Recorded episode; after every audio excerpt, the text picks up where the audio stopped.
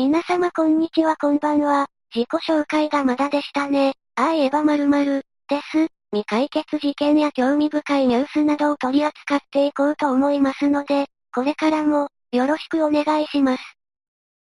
それでは、最強 FBI 緊急捜査、日本の未解決事件を追う、を見て思ったこと。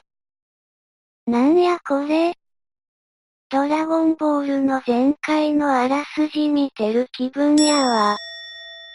これらの事件を知らない人からすれば知るきっかけになるかもしれないが、この番組を見るくらい未解決事件に興味あったらすでに知ってそうなものばかり。新証言もパッとしない。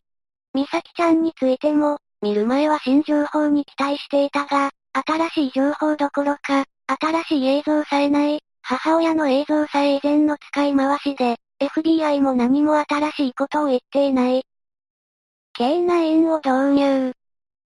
30年以上前の数メートル地下に埋まった遺体を発見できる。その結果が報告されてないところを見ると何の収穫もなかったのだろう。これで見つかってないってことは、もうそこにはいないとしか考えられない。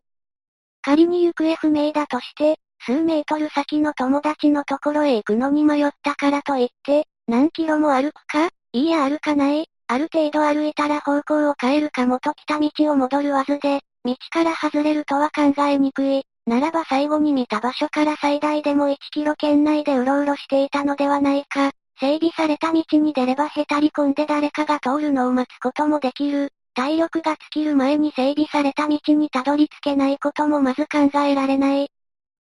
これらのことから、誘拐説が濃厚になったとも言える。誘拐ならば、前回動画で述べた通り、無事の可能性が高い。最後に、どうすれば美咲ちゃんは帰ってくるのか考えたい。一人一人が周辺を気にかける。結局個人ができるのはこれくらいなのか。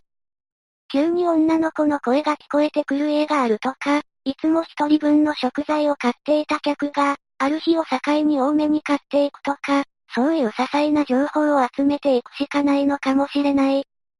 前回動画の母親と不倫相手共犯説が事実なら、不倫相手の家を突き止めることが、美咲ちゃん発見につながるだろう。たとえ犯人がキャンプ仲間にいなかったとしても、ドライブレコーダーの提出や聴取を受けるなどあらゆる協力をするべきだった。捜査する側が疑惑を持っていれば、この件に対するモチベーションも変わってくる。大切な子供のために、少しの手間も惜しむような人間は仲間ではない。